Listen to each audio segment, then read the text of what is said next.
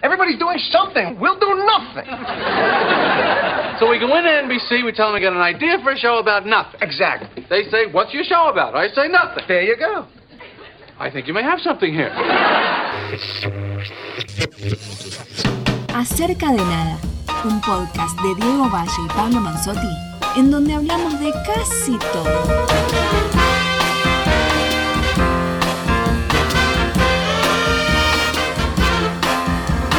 Hola, ¿cómo les va, amigas y amigos? Bienvenidos a otra, otro encuentro acá de Acerca de Nada, otra edición, digamos, de este podcast que hacemos con el amigo Diego Valle. ¿Cómo estás, Diego? Hola Pablo, saludos ahí a quienes estén escuchando. Y sí, el podcast, el, el episodio 24, nos vamos acercando al, al final de esta segunda temporada. Eh, y hoy con la idea, bueno, de, de repasar un poco qué dejaron las, las nominaciones a, lo- a los premios Emmy. Eh, premios que hasta hace unos años era algo totalmente lejano, eh, ¿no? Eh, acá se hablaba de los Oscars, se hablaba un poquito de los Globos de Oro y los Emmy eran algo casi como los, to- los Tony, ¿viste? Claro. Eh, Broadway, la televisión, qué sé yo. Eh, y con los últimos años, con, obviamente con en- el boom de- del streaming, la aparición de estos gigantes como Prime Video, de Amazon, Netflix, etcétera, etcétera, es todo mucho más este, cercano y de alguna manera más influyente en cuanto a la dinámica de, de la industria. Eh, sí, tal cual. Eso es lo primero que hay que decir del análisis. En datos duros le decimos que se va a estar entregando, como siempre, el tercer fin de semana de septiembre. Va a ser el 19 de septiembre en Los Ángeles durante lo que va a ser esa, esa el entrar en la segunda parte de ese mes. Se ha cambiado alguna vez, se ha entregado en agosto en algún momento, pero casi siempre es ese fin de semana. Las series más nominadas son The Crown de Netflix, que tiene 24 nominaciones. De Mandalorian, esa me sorprendió, no por la calidad, yo la amo la serie, de hecho me gusta y la disfruto bastante más que The Crown, pero, pero bueno, que haya entrado un producto Disney en este caso y, y Star Wars tan de género dentro de las, eh, de las series más nominadas es interesante. WandaVision también, otro producto muy de género, en este caso de la factoría Marvel, también Disney, 23 nominaciones. Eh, The Handmaid's Tale, 21. Ted Lasso, 20. Hay que hablar de Ted Lasso, ¿no? Porque se terminó transformando como en el emblema de Apple TV en última instancia, de Apple TV Plus, que eh, ah, eh, tenía que ser The Morning Show y hoy es como la serie quizás que le está dando más reconocimiento como marca. Y finalmente las otras dos, una es Gambito de Dama, también de Netflix, 18 nominaciones, y Mare of Eastham, 16 nominaciones. Y lo que quedará, y a partir de acá vamos a empezar a analizar con Diego, 130. Pero te- te- no, sí, perdón. Te, olvidaste de una serie que. HBO canceló y, y que es eh, Lovecraft Country. Lovecraft Country, no la tengo Eh, marcada acá, sí. te- 18 nominaciones, 18 nominaciones. y eh, o sea, es la serie de HBO con más nominaciones y la que cancelaron de manera este, para indignación de, de- de los fans De- la, de la serie y te diría que también de la cadena. De la cadena. Pero No, y te decía, bueno, Sí, HBO, sí, sí. el otro dato es 130 nominaciones y Netflix 129. Después, bueno, la demás se viene nada, pero digamos que la contienda está ahí cabeza a cabeza. Y cierro conceptualmente Sí, con te- algo. Déjame cerrar con una cosa más que te- engancha con lo que dijiste vos. Y ya te doy paso para el análisis. Eh, lo que decías de la ceremonia y qué increíble cómo cambió todo, que nos conectamos hoy con una ceremonia que antes eran los Oscars y nada más. Yo tuve la posibilidad de cubrirla tres veces, ¿no? A 2014, 2015 y 2016. Una de esas fue la que ganó Breaking Bad. Y en la del medio, la del 2015, volviendo al aeropuerto después de la cobertura, con el, el- auto que me llevaba, charlando con este señor que venía de un fin de semana, me decía, estoy casi sin dormir porque estuve llevando y trayendo gente por los semis. Y ahí me da el dato, hasta no, hasta no hace mucho, hasta este año, era una cosa más pareja en los últimos años. A partir de este año es más el movimiento en Los Ángeles, me dice, de los Emmys que de los Oscars mismos. Me dice, hoy hay más movimiento y más trabajo con los Emmys, no paramos nunca. Eh, eso me dijo, obviamente hay que ver cómo esto se reacomoda a partir de la pandemia y todo esto, pero por lo menos da una idea, ese dato que me pareció muy interesante periodísticamente, de cómo cambió todo y cómo fue esta década, la década de las series. Y bueno, ahora vamos a hablar del streaming. Sí, y me decías. No, no, no. Te, ahora con esto que contabas, Sí. Eh, creo, creo que se le se viene un cambio fuerte eh, de cómo será la famosa alfombra roja y, la, y la ceremonia, que tan mal le salió, creo, a lo- al Oscar, sobre todo esa cosa que, que- que- que inventó Steven Soderbergh como productor y que realmente no, no- no recibió demasiados elogios, porque Los Ángeles hasta hace unos días estaba completamente ya liberado de cualquier tipo de restricciones, no había que usar mascarilla en ningún ámbito, ni siquiera cerrado. Y sin embargo, con el crecimiento exponencial de los casos, están con un boom tremendo.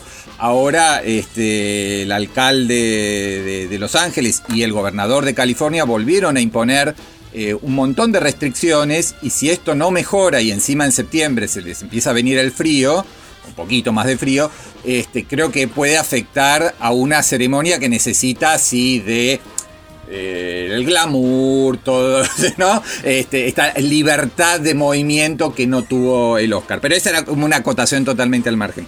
Lo que te iba a decir, Sí. que en este momento te, te interrumpí cuando venías diciendo que este es hoy por hoy un duelo, o viene siendo en los últimos años, Netflix un HBO. duelo.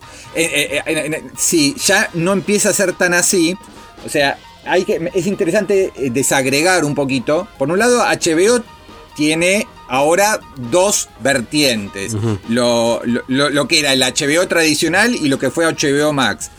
HBO aportó 94 nominaciones y HBO Max 36. En la- su- sumados dan 130. Como vos bien decías, Netflix 129, que venía ganándole en los últimos años. Este año quedó a una. Pero lo que yo creo que los analistas empiezan a ver es, por ejemplo, la performance del grupo Disney. ¿Por qué? Porque Disney más, como plataforma de streaming, tuvo 71 nominaciones. Pero Disney, hoy por hoy, tiene miles Claro. de propiedades.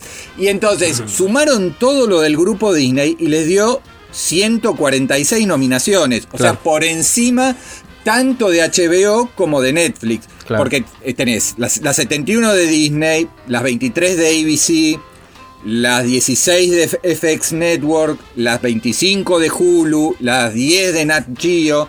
O sea, este es el tema de los que acumulan Claro. servicios y, y en ese sentido ya no, no queda tan restringido o circunscripto a ese famoso duelo que sí sigue siendo el que marca un poco la tónica de la industria, porque también como vos decías, gracias a, a Ted Lasso, Apple TV ya tiene 35 nominaciones, este, Viacom tuvo 54, NBC Universal 56, o sea, ya empiezan estos jugadores más pequeños y medianos a crecer también, ¿no? En, el- en- en la, en la competencia.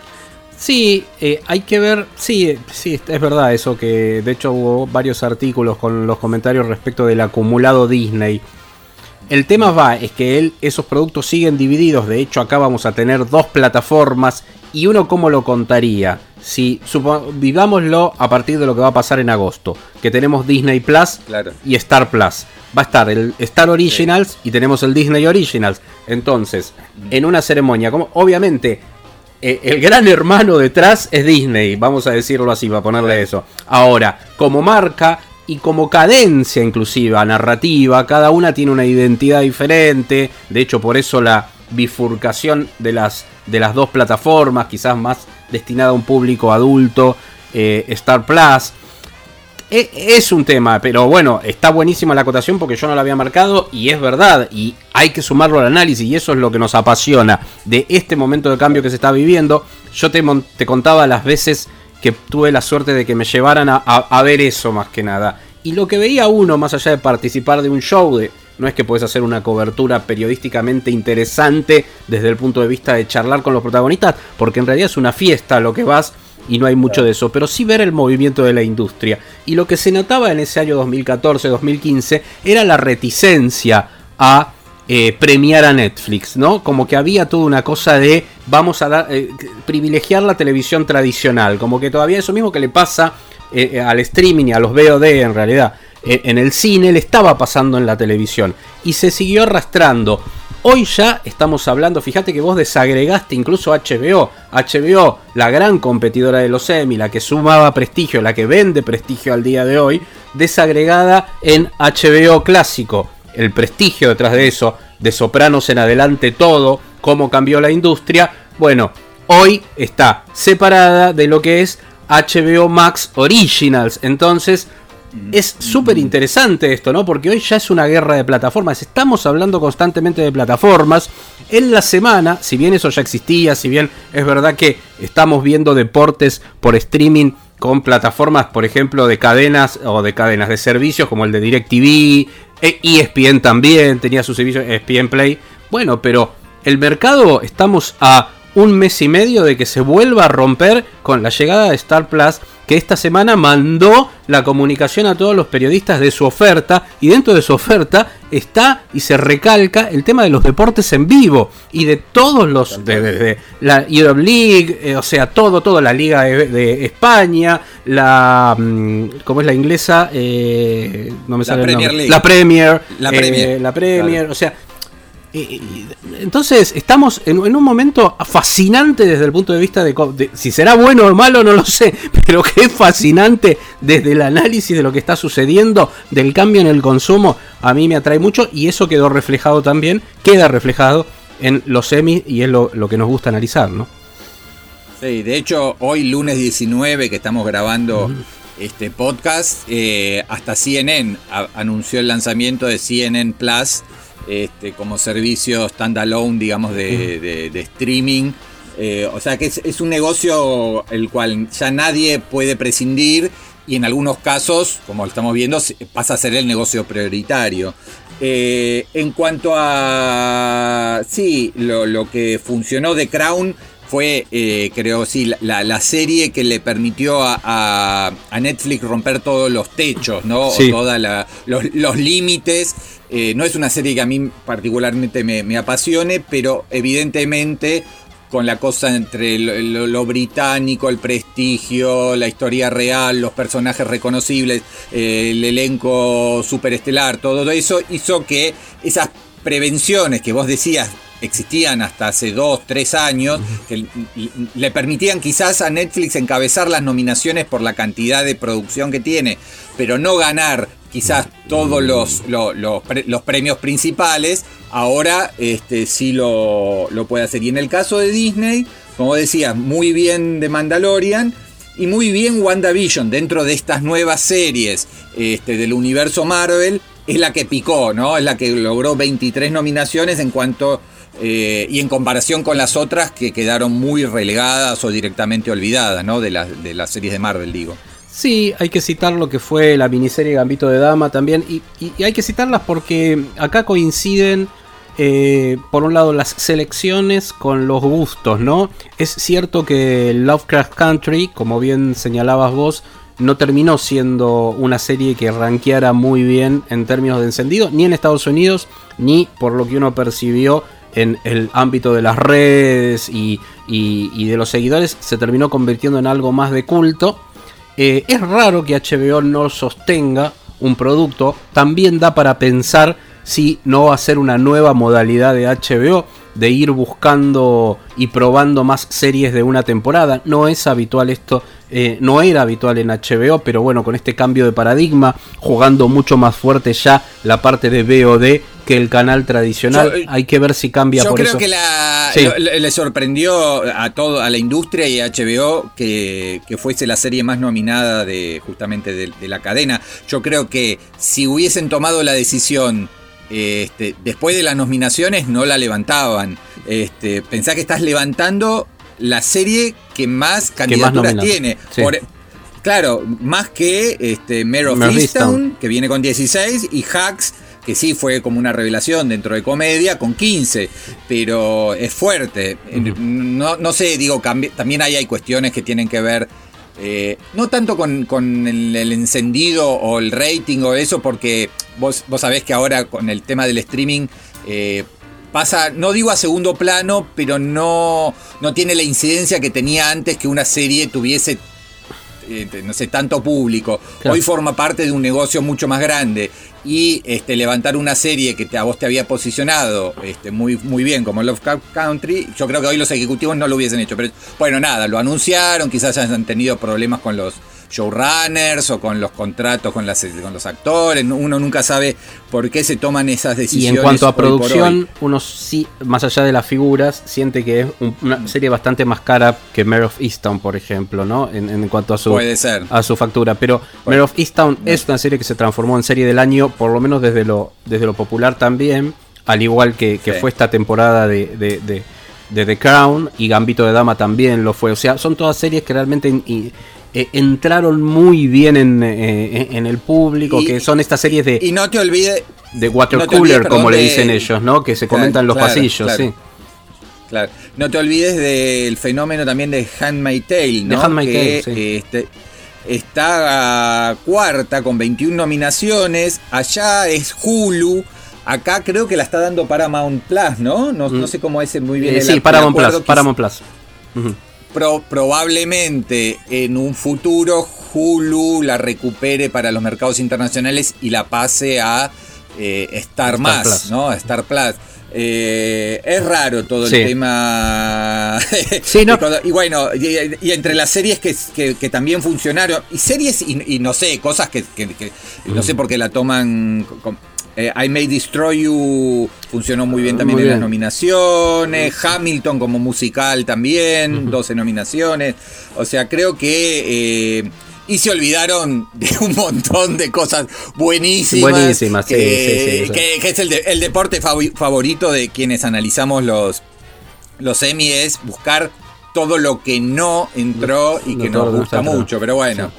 Absolutamente. No, eh, eh, marcar de, lo, que terminan siendo las- la- la- los estiletes de, la, de, la- de las marcas, ¿no? The Voice, otra serie de género que terminó siendo, que es muy buena en realidad, pero bueno, no deja de ser género, siempre llaman la atención en estas nominaciones y es bienvenido porque se reclamaba eso, se le reclama a los Oscars, dice, ¿por qué no premian un policial?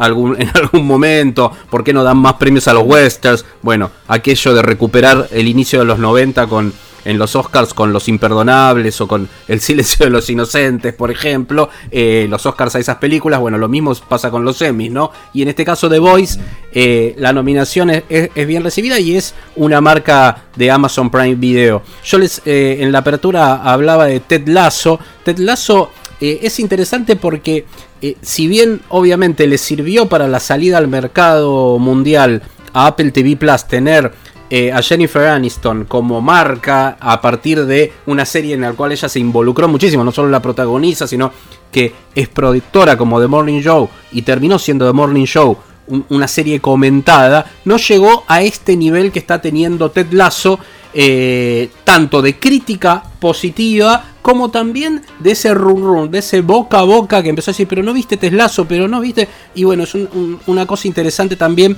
que haya recibido las nominaciones Son, y que haya logrado son- cantidad son de esas nominaciones. series que van, Sí, cre- que van son- creciendo. Son como esas series que, que van creciendo. Sí. Que ni siquiera la, la cadena apostaba tanto, porque cuando lanzó la primera temporada.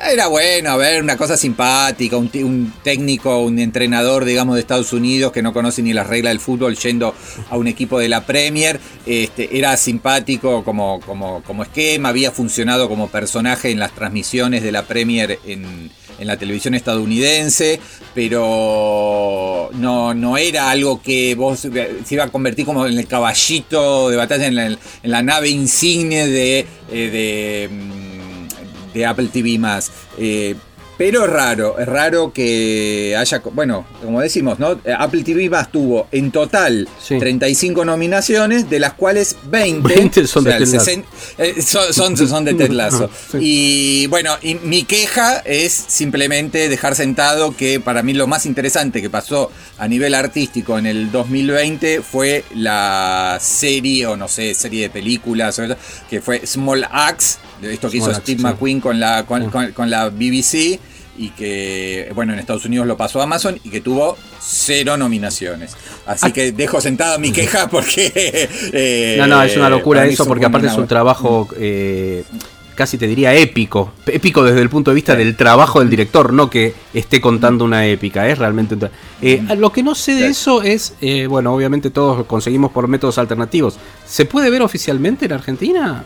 Eh, en zona me parece que no, ¿no? No, No. llegó nunca, ¿no? No, No llegó nunca. no, no llegó nunca. Eso también es muy Creo que raro. Se puede, se puede ver pagando, creo que a través de, de Amazon, pero no Prime Video, sino cuando entras a, a tu cuenta de Amazon, Claro. que vos puedes alquilar cosas, pero unos precios delirantes, No, sí, dólares. sí, ¿no? sí, sí, sí, sí, sí, sí, Sí, sí. absolutamente. Así que, bueno. nada, esto es lo que nos dejó un poco eh, como, como pan- pa- panorama, balance, pantallazo, este, estas nominaciones y, y- y volveremos, si volvemos con el podcast para septiembre, Sí, eh, sí, con la no. entrega. Ese va a ser incluso como hicimos con los Oscars, ahí, a la salida, en tanto y cuanto podamos y no tengamos ningún percance, no tentemos al destino, que este año parece que viene movidito. Este, mm, bueno, vamos a estar ahí al otro día de los semis, entonces comentando esto. Y nos vamos con un poquito de música, con los más grandes de todos, con algo que nos levanta el ánimo. Sí, esto son los Beatles, es All My Loving. Close your eyes and I'll kiss you.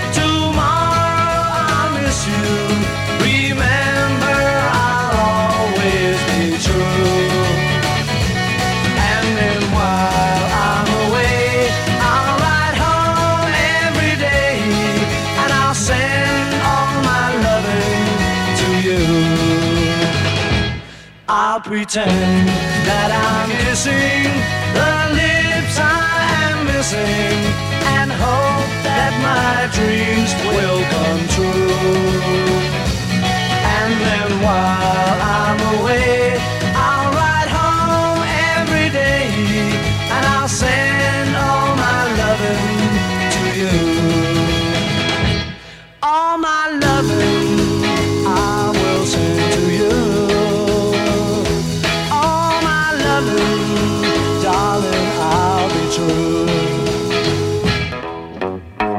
And just went do do do do. Yeah, It was good, you know. What you got now? This one. The sea in the sky with diamonds. Ah, ah. This is why we don't go into tape.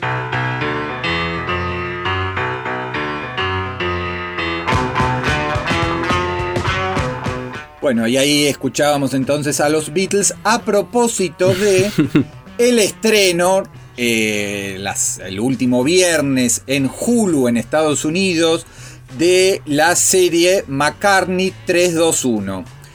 ¿Qué es McCartney 321? Que probablemente o casi seguramente va a estar disponible en Star Plus eh, en- dentro de muy poquito. Y si no, la buscan por medios alternativos. Nosotros siempre hacemos la, la doble este, información. Es una serie documental de seis partes de media hora cada una que eh, es básicamente el registro de las charlas que tuvieron Sir Paul, el, el gran Paul McCartney, con Rick Rabin. Rick Rabin es uno de los productores musicales más importantes de, los de las últimas décadas. Creo que desde su irrupción, sobre todo con, con los Beastie Boys, como productor y, y- y DJ de los, de los Beastie Boys. Después trabajó con, con absoluta medio- absolutamente medio mundo, de no sé, Tom Petty, The Strokes, ACDC, Red Hot Chili Peppers, de Johnny Cash, o sea, un tipo que ha trabajado con este, gente muy talentosa y de muy diferentes registros, y es un, obviamente un fan absoluto de los Beatles, y acá oficia como de interlocutor, un poco entrevistador eh, de Paul McCartney. Y lo que hacen en estas eh, están en un escenario con un piano, una consola de sonido, una guitarrita, que yo y poco más que eso, blanco y negro. Y entonces van charlando de un tema tras otro, las historias detrás de cada una de las grandes canciones compuestas por los Beatles, ya sea por, por Sir Paul o, o Lennon o, o Ringo o, o Harrison. Hay anécdotas para cada uno de ellos y muy jugosas, muy divertidas, algunas muy emotivas. Y no sé qué te pareció a vos, Pablo, pero la verdad que es muy disfrutable, ¿no? Esa, esa charla, ese intercambio entre Rabin y, y McCartney. Eh, eh, la palabra es disfrutable, a mí me, me- me- me puso feliz, de la misma manera que hablábamos eh, en el podcast anterior de, de- de Summer of Soul, lo, lo que significó esa película, y, y no, no es solo por lo musical, sino que estamos pensando en un año que tenemos eso, que tenemos esto ahora de quizás mi más una de las personas que más admiro en la tierra como Paul McCartney, pero que aparte ofrece un producto como bien vos describiste eh, excelente desde su simpleza, pero también desde su profundidad. Y, y por otro lado, esto ya lo podemos tomar como un preludio de El Get Back, la película que se Claro. viene de Peter Jackson con eh, esas, esos tres episodios. Vamos a hacer seis horas de, de recuperación de material inédito de los Beatles, de ese famoso encuentro de los Beatles casi final, este, que dio lugar a una película, pero que había quedado un montón de, de material fuera y que Peter Jackson está trabajando. A mí, insisto, a mí me da felicidad ver eso, la voy a ver 20 veces más y era necesario. Es la simpleza de un tipo de música, estamos hablando de Rick Rubin, que es un tipo que viene de la industria musical pero al punto de decirles que es uno de los productores más importantes de la historia de la música, ¿no? Desde meterse en los Estados Unidos con toda la escena de la década del 80, tanto del hard metal como puede ser del rap, eh, ha pasado por diferentes tipos de sellos, cantidad de Grammys ganados, y bueno, un tipo que sabe precisamente de producción musical, de música, lo que hace es tirarle pistas eh, originales a McCartney, se meten los masters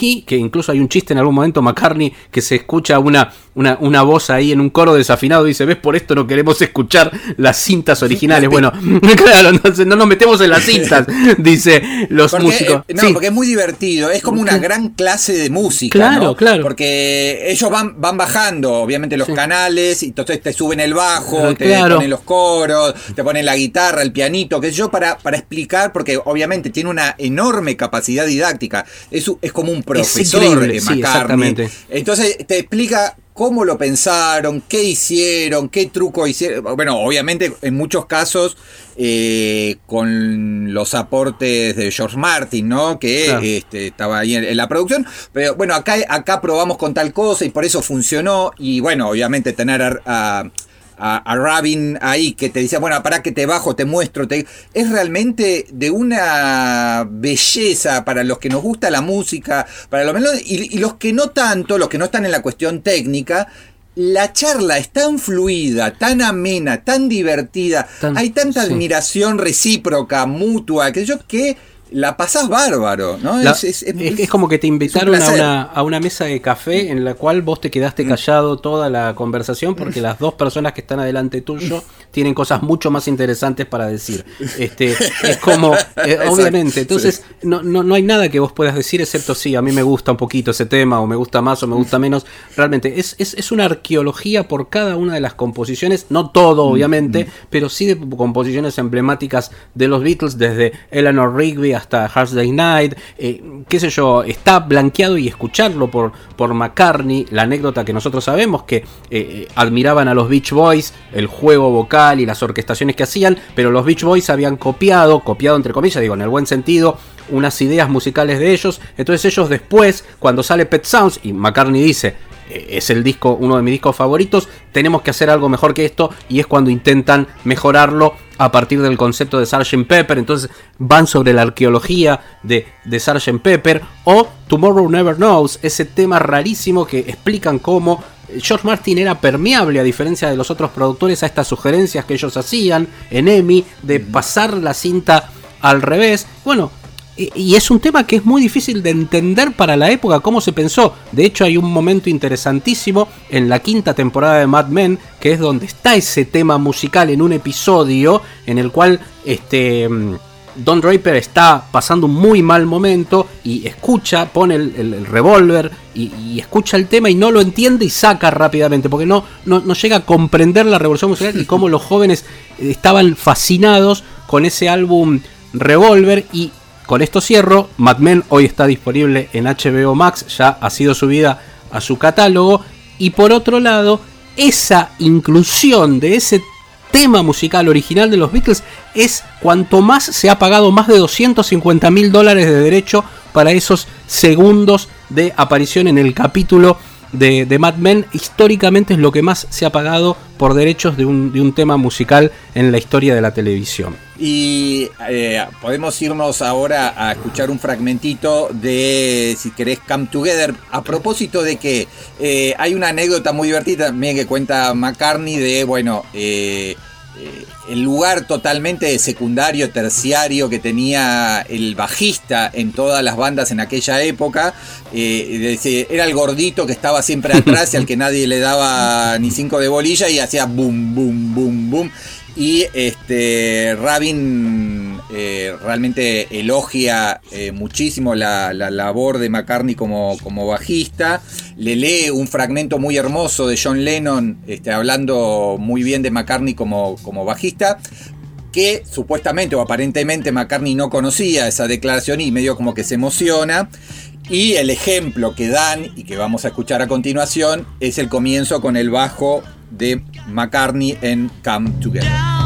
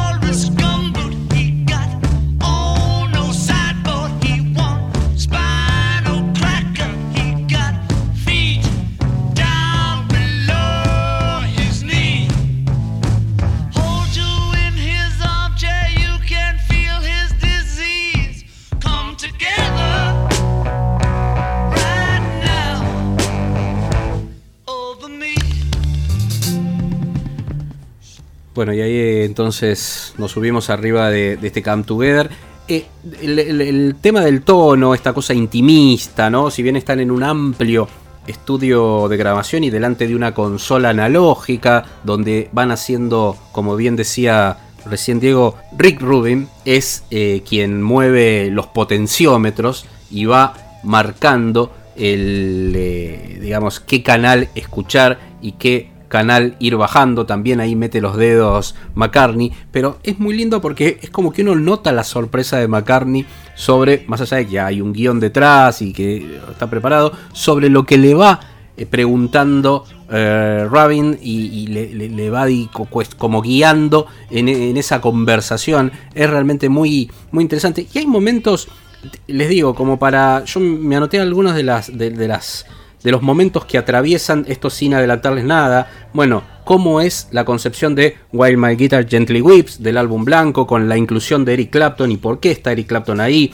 Bueno, el porqué de Eleanor Rigby. Cómo el tema Michelle está influenciado por la, la chanson francesa. eh, bueno, todo lo que les contaba antes de Sgt. Pepper. eh, sí. Por la chanson francesa y, porque dice, nos gustaban las mujeres francesas y Claro. queríamos eh, parecer, parecer franceses. Dice, Claro. eh, eh, amábamos a, a Juliette Greco y a, y a Brigitte Bardot y de verdad queríamos conquistar a las chicas ahí haciéndonos los franceses. Es, es muy divertido cuando se pone a contar esa- esas anécdotas. Sí, no, por eso. Perdón, digo, pero val- no, valía no, el pero paréntesis. vale paréntesis, ¿no? Porque no solo es la parte la parte eh, intelectual sobre el tema, sino es como decís vos, eh, en un momento habla de su padre y cómo su padre tocaba instrumentos también, o sea, eh, eh, esta cosa más cotidiana, cosas que conocemos igual, ¿no? Los fanáticos la conocemos de cómo es que se conoció con John Lennon, esta cosa de, de cómo se retroalimentaba en esa competencia que tenían ambos, eh, ya te das cuenta de un tipo maduro, cómo va para atrás, esta idea de, de George Martin como el padre, me decía, en realidad tenía 30 años, pero nosotros lo veíamos como viejo, este, Claro. George Martin, la, el, el cómo se termina quedando Ringo en la banda, en la banda, perdón, en lugar de Pete Best, eh, todo eso está ahí presente. Hay algunas muy cuidadas imágenes de archivo metidas en Exacto. cada momento que ellos van mencionando, cómo eh, va marcando las influencias desde Little Richard hasta Marvin Gaye, o sea, qué sacaron de cada uno, qué querían ir sumando a su proceso de experimentación. Lo que te das cuenta es que esos siete años que estuvieron juntos, ocho años eh, en la década del 60 en sí mismo, eh, te das cuenta que fue una usina creativa y una usina de experimentación constante, ya inclusive desde los discos previos, a- se dice que Rubber Soul es como el disco de quiebre, pero digo, ya en los discos previos como A Day Night, ahí ya te explican que había algo que pasado en otra velocidad, que es precisamente ese arpegio, es donde este, eh, se, se conocía eh, o se, prese- se, se presuponía que les gustaba experimentar y correr un poquito los límites, ¿no?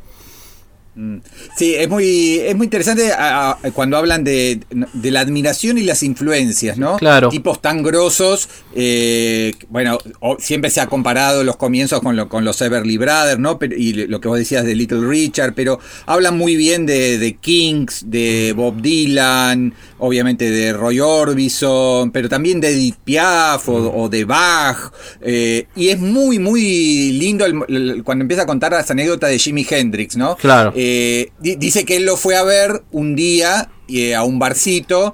eh, el tipo hizo toda su, su performance, pero que no había nadie, ya era tarde y era un bar muy pequeño, él era totalmente desconocido y eh, bueno, ahí tocaba con los dientes y todo lo que, lo que hacía Jimi Hendrix, pero que eh, estaba él y muy poca gente más. Pero fue tan buena la performance de Jimi Hendrix que tenía un segundo show al martes siguiente en el mismo lugar y el boca en boca, todos dijeron, tenés que ir a ver a este morocho, lo sabés lo que toca, qué sé yo, es un genio, qué sé yo", y que al martes siguiente está, explotaba el club y que eh, estaban en la audiencia Pete Townsend, Eric Clapton, que estaban todos Claro, está- está- está- ahí está ahí. ad- admi- admirando a, a Jimi Hendrix. Así que Sí, ahí- ese tipo de anécdotas son muy divertidas y forman parte de esta cosa totalmente eh, como relajada. Vos te das cuenta que ahí no, no había un tipo marcándole lo que tienen que decir o cómo decirlo. Es una, una cosa de, del fluir de la charla, como vos bien decías, de café entre dos amigos que se admiran y que tienen ganas de este, esto, de compartir la experiencia musical. Es muy, muy hermoso el.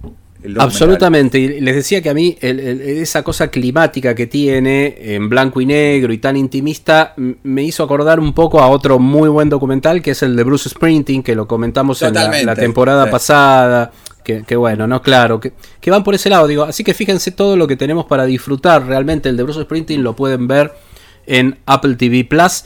Eh, me parece que, que realmente es, eh, es una cosa muy, pero muy valorable esto. Esas referencias que decía Diego recién a Bach, por ejemplo, como, como de, a partir de la escucha de Bach se les ocurrió que podían poner un, todo un aspecto, digamos, de caños, de instrumentos de viento en Penny Lane, por ejemplo. O sea, todo lo que cuenta de la construcción de Penny Lane es muy lindo. Eh, me parece que va por ahí. Y como a- anécdotas desconocidas para mí, como eh, el hecho de irse a África y ver toda la escena del movimiento de Fela Kuti, todo lo que es el afrodisco, eh, también es increíble y cómo lo cuenta con fascinación él a Fela Kuti en, en escena y cuánto tomaron ellos de, estos arreglos y de, de estos cambios en la estructura rítmica que, que ofrecían estos negros. Y por otro lado, y ya cerrando mi apreciación, y te paso Diego, está toda esta, este, este pequeño aporte también, el, el documental lo hace, si bien se concentra en los Beatles, de sus momentos solistas, ¿no? Lo que fue Van, on the Run, por ejemplo, el pedido o cómo nació la idea de Live and Let Die para la película de James Bond, o sea, eh, también está esos aportes, siempre desde, bueno, cómo es que salió la idea de este tema, cómo es la idea musical, en qué pensaste para hacer esto. Si te parece, entonces eh, cerramos eh, el bloque. Sí. ¿Qué, qué tema, qué A mí me- elegiste, Pablo? Para, a mí para me irnos? gustaría irme con, con Nowhere Man, que es un tema que quiero muchísimo, que tiene ese inicio vocal como ellos, ahí también cuenta un poco la historia, pero no se las voy a adelantar, eh, McCartney en, en- en este hermoso documental, que decimos es 321 McCartney, es charla con Rick Rabin, el impresionante productor, y que de momento hay que buscarlo por medios alternativos y si no, estará seguramente en Star Plus, ¿no? Dijimos que seguramente lo tenga cuando desembar- desembarque acá en Argentina a fines del mes de agosto. He's a real nowhere man, sitting in his nowhere land,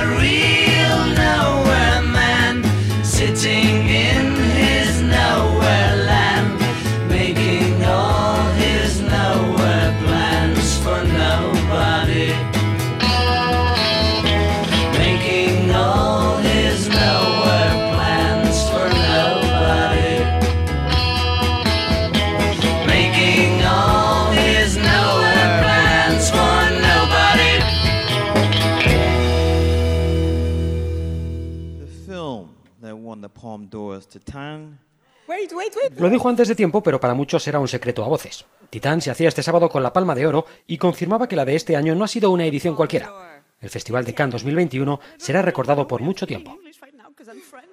Y no solo por haberse celebrado en plena pandemia, en julio, o por haber contado con el primer presidente del jurado negro de su historia, sino porque además Titán convierte a Julia Ducournau en la segunda mujer en hacerse con el prestigioso galardón.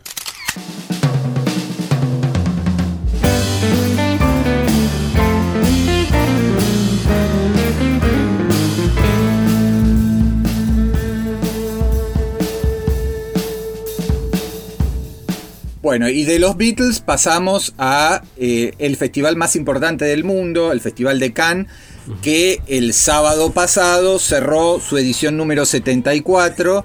Eh, para mí fue una, una situación como muy contradictoria, un poco triste. Yo venía cubriendo 19 ediciones consecutivas eh, y esta iba a ser la 20 y por cuestiones obvias de este, cuarentenas obligatorias que había que hacer este, de 10 días en, Francia y de problemas con- para conseguir pasajes, etcétera, tuve que dar de baja este, y seguirla un poco a la distancia. eh, por, en, el, caso de mi sitio, otros cines, eh, un, colega español se ocupó de la competencia internacional, la competencia oficial. Y acá cu- cubriendo un poco con en este mundo del streaming en el cual, bueno, los agentes de prensa sí te permiten ver unas cuantas películas. Pero más allá de, de la anécdota o de los sentires o los pesares personales, vamos a, a- a la información que tiene que ver con, bueno, el triunfo básicamente del cine francés, del cine local y de un hecho histórico que es que una directora muy joven, como Julia, Julia Ducournau ganó la Palma de Oro con Titán. Titán, una película que la compró Movie y que la va a estrenar muy próximamente. Pero el hecho es que es la primera mujer en ganar la Palma de Oro desde 1993 cuando lo ganó Jane Campion con la lección de piano, pero en aquel momento compartida con el director chino Chen Kai-shek, con lo cual, de verdad, es la primera vez que una mujer gana la Palma de Oro en solitario. Y la cosecha, digamos, del cine francés se completó con eh, Leos Carax ganando el premio a mejor dirección por este, el musical Annette. Así que por ese lado anduvo un poco el, el festival eh, de Cannes con toda la, la problemática, obviamente, de la pandemia, la obligación que tenían todo el mundo de, este, de usar eh, las mascarillas que prácticamente nadie cumplió, eh, de hacerse test cada 48 horas, test de saliva, que estaba todo el mundo escupiendo en la entrada para, para poder entrar. Eh, era como bastante, las imágenes eran bastante aterradoras. Eh, muchos, muchas figuras que no pudieron viajar, por ejemplo, Lia Seydoux era, que es una diva allá Sí, ¿no? en, sí. en Francia, era la protagonista de cuatro películas pero le agarró COVID y no pudo viajar.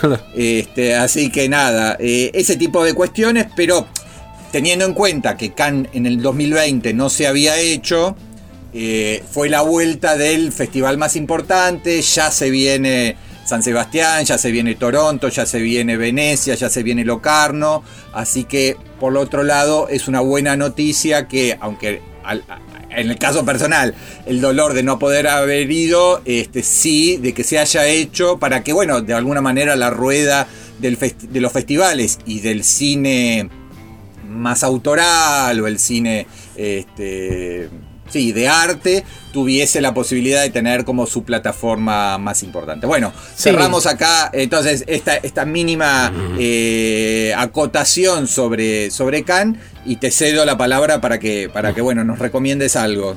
Sí, va a haber que esperar por lo menos hasta el año que viene para el tema de las coberturas internacionales. También es una cosa que va, creo que, a, a cambiar y va a ir arrancando de otra manera para, para nuestro gremio. Eh, to- no, me iba a concentrar en. Es notable cómo entrar en, en- en HBO Max va dando la pauta de cómo esto, esta tu teoría, porque vos la dijiste en el podcast, si bien algo que hablamos, pero esto de que, que llegaron con lo justo, ¿no? Que la salida fue este, y, y uno lo va notando ahora cómo va ampliándose el catálogo día a día, les diría. O sea, entren día a día y vayan poniendo cosas que quieren ver, porque van apareciendo, de hecho, se, se agrandó muchísimo todo lo que es el repertorio clásico. Aparecieron en los últimos días más eh, eh, series animadas. Ya está la primera temporada de Superman, la animada de, de la década del 90, que sigue la línea estética del Batman animado, que había ganado tantos premios semis en su momento. Una serie galardonada que todavía falta subir, ese Batman animado no está. Hay alguna película, pero no la serie de Batman. Falta la de la Liga de la Justicia también, pero apareció Superman, que no es poca cosa, que es muy buena, que es ese equipo creativo liderado por Bruce Timm, que toma las riendas de nuevo y hace, y esto sí es HBO Max ya original, Harley Quinn, el personaje de Aves de Presa, vieron que, que lo hemos eh, visto ahí o en el Escuadrón Suicida, eh, en el cine, bueno, pero que tiene una larga trayectoria en el cómic y que ya había aparecido en el Batman animado. De hecho, hay una historia del cómic que está reflejada en el Batman animado que se llama Amor Loco, que ganó todos los premios también en su momento como historieta y después como capítulo en la serie. En este caso, el personaje realmente está muy bien retratado en, un, en una animación que lleva su nombre. Son dos temporadas que hay ya de 13 episodios cada uno, que está dando mucha tela que cortar porque los creadores se están metiendo con un, público más adulto en las historias que están contando, retomando un poco esa, esa escena del Batman de los 90, pero aún con chistes más y gags y vueltas de tuerca más corrosivas. Realmente con un personaje que tiene mucho potencial y se las recomiendo altamente. Y lo otro que les recomiendo son los clásicos de Warner. El otro día algo les había dicho ya.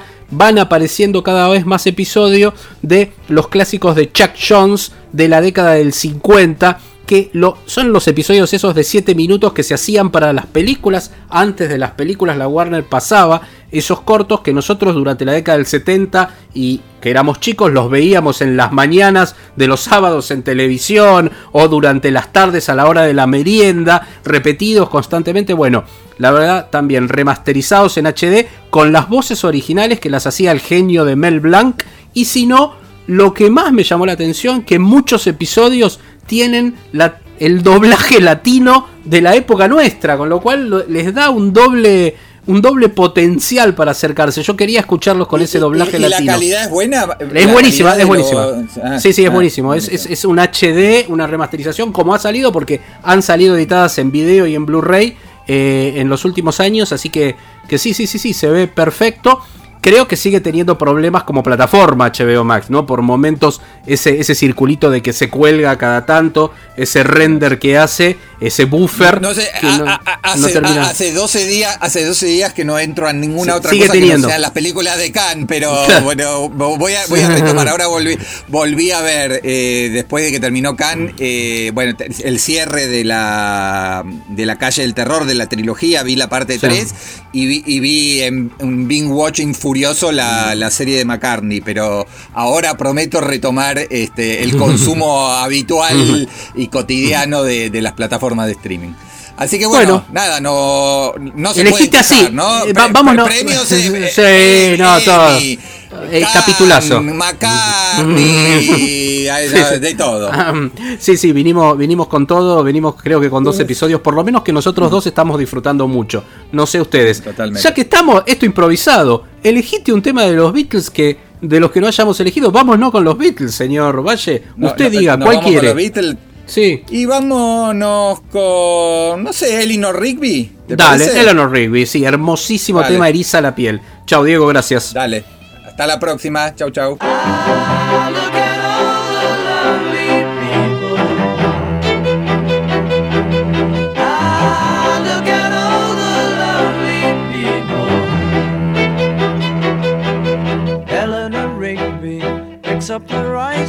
Church where a wedding has been.